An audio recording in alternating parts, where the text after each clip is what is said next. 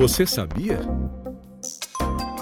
O futuro do rádio e da TV foram temas do segundo Fórum Nacional de Radiodifusão, que reuniu radiodifusores de todo o Brasil em Brasília. O fim do rádio AM e sua migração para FM já é uma realidade.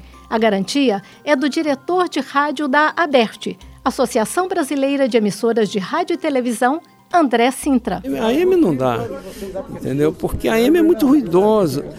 E é caríssimo, você, os transmissores são muito caros, qualquer, você não tem nem mais fabricante direito, quer dizer, tem, mas é assim, tudo muito caro para e são potências muito caras, muito altas, aí gasta muita energia. E estou trabalhando há seis anos, eu fico estudando os canais para migrar do AM para o FM. Então esse é o meu trabalho há seis anos. A chegada do rádio digital foi o assunto que moveu o fórum. É o que explica a professora Nélia Del Bianco, que dá aula de radiojornalismo em duas universidades, o UNB e o UFG. O que foi discutido neste encontro é a possibilidade de um formato que está em uso na Europa, Índia e China chamado DRM. Esse, esse sistema é um sistema produzido por um consórcio europeu que está sendo utilizado com grande sucesso.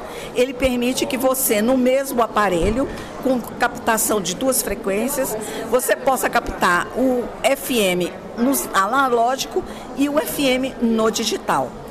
Ainda não existe nenhuma norma no Brasil aprovando este modelo.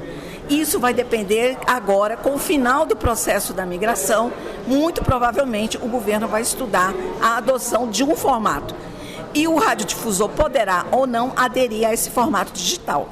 Significa você transmitir em digital, como a televisão já faz, e o que requer também mudança nos aparelhos de recepção. Este é o novo caminho do rádio. A mudança para o digital garante melhor qualidade sonora e até economia de energia elétrica.